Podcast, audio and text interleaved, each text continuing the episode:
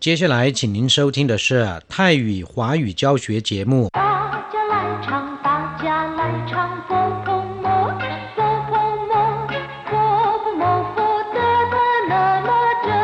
好玩。 สวัสดีครับเพื่อนผู้ฟัง พบกันในวันนี้เราจะมาเรียนวิทยาลัยภาษาจีนทางอากาศภาคเรียนที่สองบทที่ 16 ของแบบเรียนชั้นกลาง บทที่ 16 กว้างเย่ชื่อ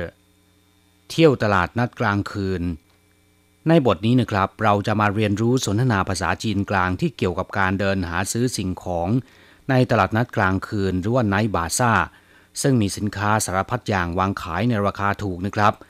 ตลาดนัดกลางคืนในไต้หวันมีอยู่สองอย่างด้วยกัน คือแบบเปิดประกอบการประจำที่ทุกคืน แล้วก็แบบเปิดสัปดาห์ละครั้ง ตลาดนัดกลางคืนจัดเป็นเอกลักษณ์อย่างหนึ่งของไต้หวัน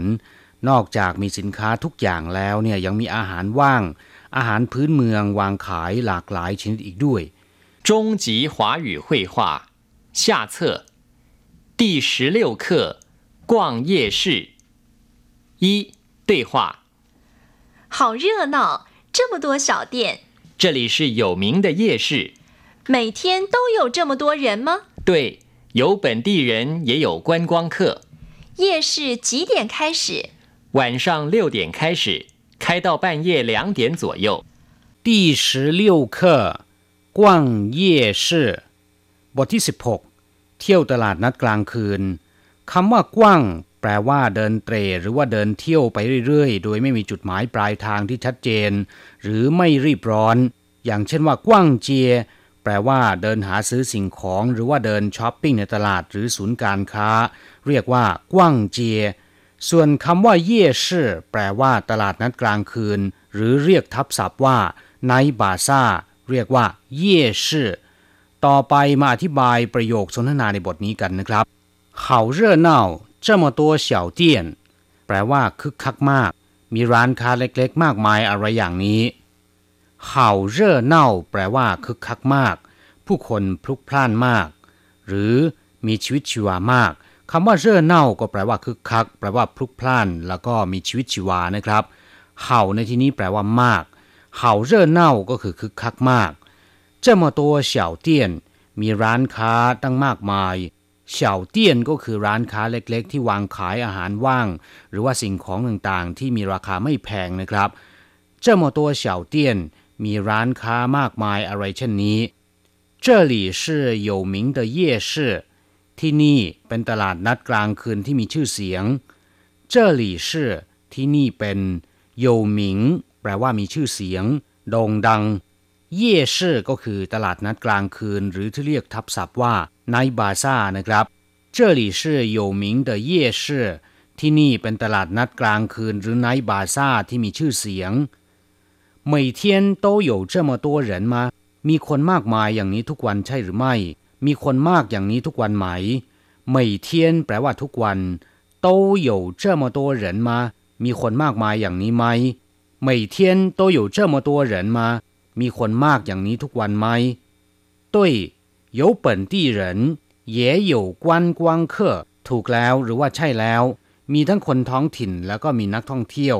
ตุ้ยแปลว่าถูกแล้ว ใช่แล้ว หรือว่าถูกต้อง有本地人มีคนท้องถิ่น เปิ่นตี้เหรินก็คือคนท้องถิ่น也有观光客และมีนักท่องเที่ยว也有ก็คือยังมีกวนกวางเคอก็คือนักท่องเที่ยวคำว่ากวนกวางแปลว่าการท่องเที่ยวหรือว่าทัวร์กวนกวางเคอก็คือนักท่องเที่ยว夜市几点开始ตลาดนัดกลางคืน เริ่มเปิดกี่โมง เย่ชื่ออธิบายไปแล้วแปลว่าตลาดนัดกลางคืน หรือไนท์บาซ่า จีเตียนก็คือกี่โมง หรือเวลาเท่าไหร่ ส่วนคำว่าไคชื่อแปลว่า เริ่มต้นไคแปลว่าเปิดชื่อแปลว่าเริ่มไคชื่อก็คือเริ่มเปิด หรือว่าเริ่มต้น เย่ชื่อจีเตียนไคชื่อตลาดนัดกลางคืนเริ่มเปิดกี่โมง晚上六点开始开到半夜两点左右เริ่มหกโมงเย็น เปิดไปถึงประมาณตีสองวันช่าง แปลว่ากลางคืน เลี่ยวเตียนก็คือหกโมงหรือ 18 นาฬิกา ชาวจีนนิยมนับเวลาจาก 1 นาฬิกาถึง 12 นาฬิกา โดยมีการกำกับว่าเป็นเวลาในกลางคืนหรือว่ากลางวัน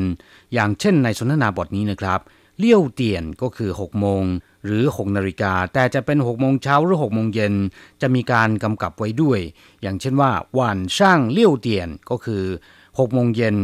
เจ้าช่างเลี้ยวเตียนก็คือหกโมงเช้า ส่วนคำว่าไคชื่ออธิบายคร่าวๆไปแล้วนะครับ เมื่อครู่นี้ แปลว่า เริ่มต้น เริ่มเปิดไข้เต้าป้านเย่เหลียงเตียนสัวเย่เปิดไปถึงประมาณหรือว่าราวๆตีสองไข้เต้าก็คือเปิดไปถึง ป้านเย่แปลว่าเที่ยงคืน ป้านเย่เหลียงเตียนสัวเย่ประมาณเที่ยงคืนตีสอง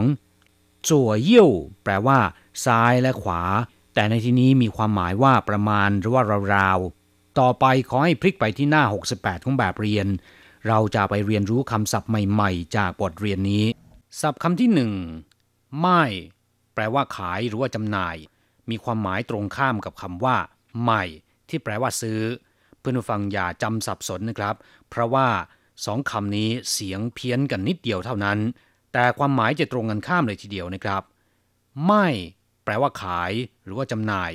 ส่วนคำว่า ใหม่ แปลว่าซื้อ อย่างเช่น ไม่ใช่ แปลว่าขายผัก ไม่ตงชีแปลว่า ขายของ แต่ถ้าเป็น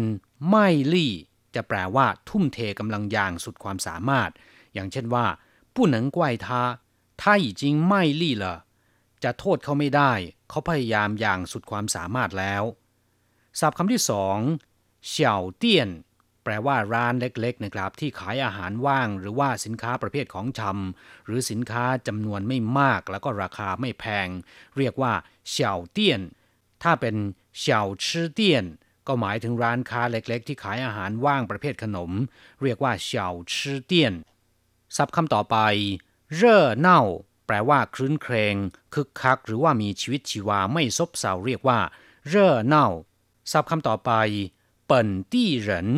แปลว่าคนพื้นเมืองหรือว่าคนท้องถิ่นนี้ เรียกว่าเปิ่นตี้เหริน ถ้าเป็นคนต่างถิ่นจะพูดว่าไหวตี้เหรินคำว่าเปิ่นตี้นะครับก็คือท้องถิ่นนี้ หรือว่าเมืองนี้หรือพื้นที่นี้เปิ่นตี้เหรินก็คือคนพื้นที่นี้หรือว่าคนท้องถิ่นนี้ศัพท์คำต่อไป กวนกวางเคอแปลว่านักท่องเที่ยวคำว่ากวนกวางก็แปลว่าการท่องเที่ยวนะครับ เช่นว่า กวนกวางกุงเย่ก็คืออุตสาหกรรมการท่องเที่ยว กวนกวางหางเย่ธุรกิจการท่องเที่ยว ส่วนคำว่าเคอแปลว่าผู้ที่ไปอยู่ต่างถิ่น หรือโยกย้ายไปอยู่ต่างถิ่น ไม่ใช่เป็นคนพื้นที่นั้น เรียกว่าเคอกวนกวางเคอจึงหมายถึงนักท่องเที่ยวศัพท์คำต่อไปหมิงไผแปลว่ายี่ห้อดัง ตราหรือว่าเครื่องหมายการค้าที่โด่งดัง เช่นหมิงไผหัวก็คือสินค้ายี่ห้อดังหมิงไผอิงเฉียงก็คือเครื่องเสียงยี่ห้อดัง ศัพท์คำต่อไป ปั้นเย่แปลว่าเที่ยงคืน ช่างปั้นเย่ก็คือก่อนเที่ยงคืนช่าปั้นเย่ก็คือหลังเที่ยงคืน ศัพท์คำต่อไปชื่อย่าง แปลว่าสไตล์ แปลว่าแบบอย่าง รูปแบบหรือว่าท่วงทำนองก็ได้ อย่างเช่นชินชื่อย่างก็คือรูปแบบใหม่ จิ้วชื่อย่างรูปแบบเก่า ศัพท์คำต่อไปปูกั่ว